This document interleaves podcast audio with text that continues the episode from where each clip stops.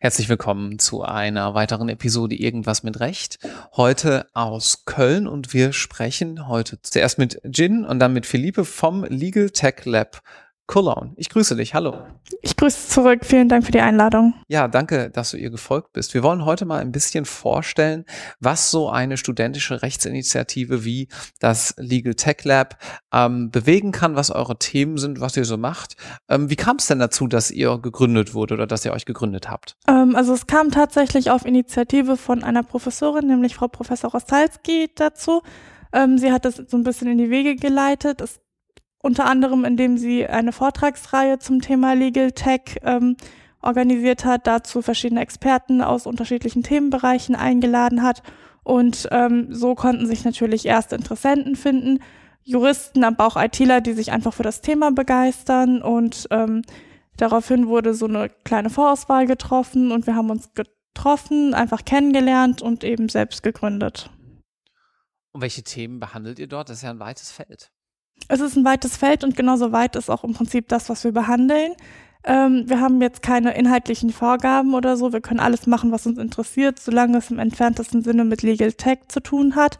Es befasst sich natürlich zum einen um Technologierecht, also wie muss Technologierecht aussehen oder wie finden wir, sollte Technologierecht aussehen, damit es eben für die Gesellschaft einen Vorteil und einen Mehrwert bringt. Ähm, zum einen natürlich einmal so die eher rechtsethischen und rechtsphilosophischen Fragen.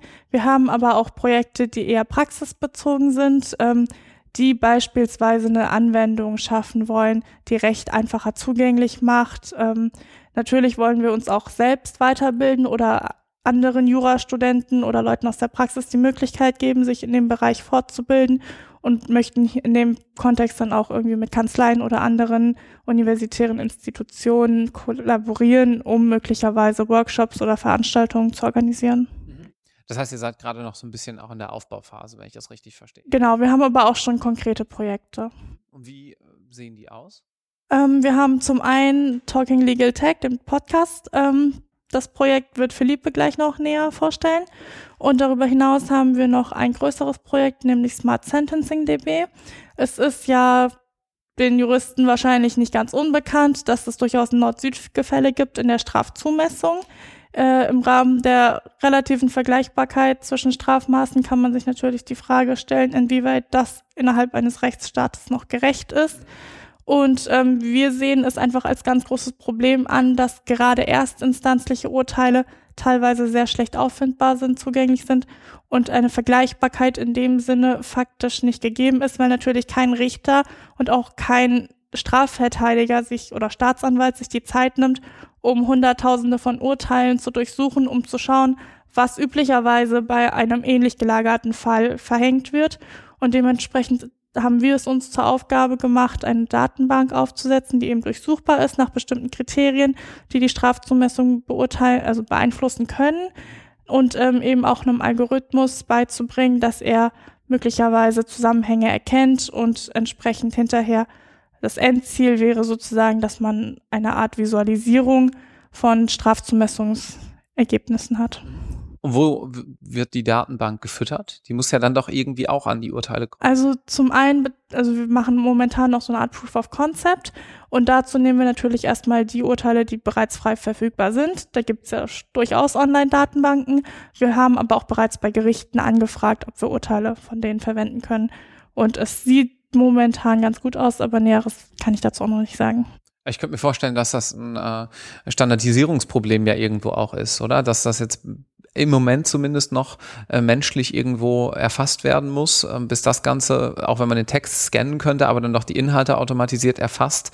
Ähm, geschweige denn von irgendwie Schnittstellen, die dann Gerichte nutzen, äh, wollen wir gar nicht sprechen. Aber bis es soweit ist, dauert es wahrscheinlich noch ein bisschen, oder? Wahrscheinlich wird das kein Projekt sein, was morgen ähm, live gehen kann, aber das ist uns einfach eine Herzensangelegenheit und uns wichtig, das weiterzubringen. Und was sind eure ersten Erfahrungen äh, hinsichtlich der ähm, dieser Auffassung, dass es ein Nord-Süd-Gefälle gibt? Also ähm, die Daten, die ihr jetzt gesehen habt, bestätigen diesen diesen Trend? Bisher noch nicht. Wir haben nämlich, ähm, wir machen ja momentan quasi noch das Proof of Concept und befassen uns eher damit, wie gut es grundsätzlich funktioniert, Strafurteile auszulesen. Ähm, und da beziehen wir uns erstmal auf ähm, Urteile aus NRW. Dementsprechend können wir jetzt noch keine Vergleichswerte ziehen. Ah, okay, ich verstehe. Ich verstehe. Die sind relativ gut online zugänglich. Und wenn man sich jetzt mal einen Gerichtsbezirk oder ein Bundesland anschaut, kann man denn da immerhin eine Vergleichbarkeit von Strafe zu Tat über die verschiedenen Gerichte hinweg feststellen oder gibt es da große Schwankungen? Ich glaube, es kommt ein bisschen drauf an. Natürlich auch darauf, welches Delikt man nimmt, also welche Straftat man im Ganzen zugrunde legt. Und es ist auch so, dass natürlich ähm, nicht jede Straftat gleich ist. Sie wird anders begangen, die, der Täter hat eine andere Vorgeschichte. Ich würde sagen, es gibt durchaus eine Vergleichbarkeit, aber es gibt eben auch Richter, die ganz anders einfach richten. Und äh, es ist natürlich auch im Sinne der Freiheit des einzelnen Richters, ähm, aber trotzdem möchten wir eben einfach einen Anhaltspunkt bieten. Finde ich sehr spannend. Vielleicht äh, gibt es ja auch noch andere Erkenntnisse, die dann irgendwann daraus. Also ich habe mal irgendwann gelesen, dass es eine Studie in den USA gab, dass Richter nach dem Lunch andere Urteile sprechen als davor, nämlich etwas mildere Urteile. Ähm, wer weiß, ja, ähm, ob es man so weit treiben kann, wird die Zukunft zeigen. Aber ich finde das eine sehr interessante Initiative und ähm, das führt natürlich zur Frage, wenn ich, das ist jetzt nur eine von den vielen Dingen, die ihr, die ihr macht oder auch machen werdet, wenn ich mitmachen will bei euch, was muss ich denn da tun? Einfach bei uns melden. Ähm, du erreichst uns über alle gängigen Social Media Kanäle, LinkedIn, Instagram, Twitter. Äh, Legal Tech CGN, am besten anschreiben, wer du bist, bisschen erzählen, wie du auf uns aufmerksam geworden bist, warum dich Legal Tech interessiert, vielleicht auch, ob du schon Berührungspunkte mit dem Thema hattest, ähm, wie du dich einbringen möchtest, was dich interessiert. Das würde ich einfach als Person ein bisschen kennenlernen und verstehen, warum du dich bei uns einbringen willst. Und mit welchem zeitlichen Aufwand muss ich da rechnen? Wie oft trefft ihr euch? Wie viel Arbeit fällt daneben auch an? Ich nehme mal an, ihr werdet ja nicht nur arbeiten, wenn ihr zusammensitzt, sondern dann auch natürlich immer in den äh, Zeiten in between.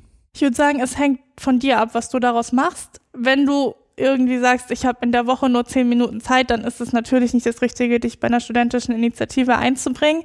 Wir treffen uns eher unregelmäßig in der großen Gruppe. Also Mitgliederversammlungen finden dann statt, wenn sie gebraucht werden im Prinzip. Und sonst find, also ist unser Lab so aufgeteilt, dass wir in verschiedenen Taskforces arbeiten. Also eine einzelne Taskforce zum Thema Podcast und auch eben zum Thema Smart Sentencing DB als Beispiel. Und ähm, da sind Treffen auch unterschiedlich. Also mal monatlich, wenn wir irgendwie viel besprechen müssen, auch vor allem auch so Themen, die ausdiskutiert werden. Aber die inhaltliche Arbeit kann man eigentlich überall erledigen solange man sie eben macht. Und da kann man sich dann natürlich auch in unterschiedlichem Maße beteiligen. Super, vielen Dank ähm, für diesen ersten Einblick. Du hast gerade schon einen eurer Eckpfeiler angesprochen, nämlich das Podcasting. Genau. Dementsprechend, ähm, ja, danke dir und wir werden dazu mal kurz mit Philippe darüber sprechen. Danke dir. So, kurzer Cut. Jetzt spreche ich mit äh, Philippe. Hallo Philippe. Hallo.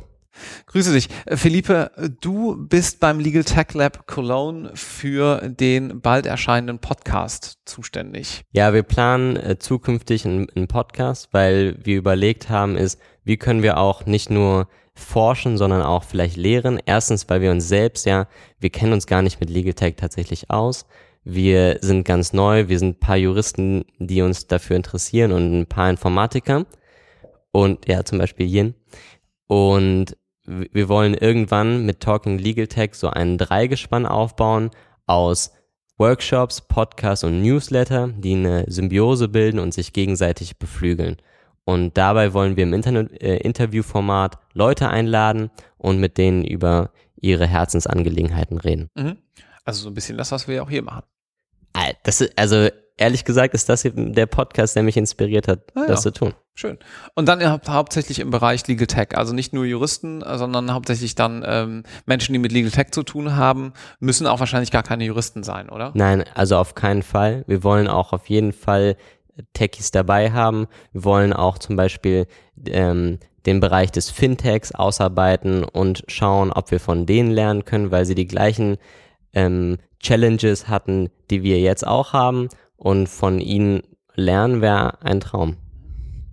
Gut, wo findet man euch denn? Kannst du noch kurz die URL raushauen, dann ähm, habt ihr vielleicht schon mal die ersten äh, Follower, bevor ihr überhaupt gestartet seid. Unsere URL ist äh, legaltechcologne.de und äh, unter Talking Legal Tech findet ihr unseren Podcast und abonniert uns gerne und wir freuen uns auf euch. Ja, danke dir. Ciao.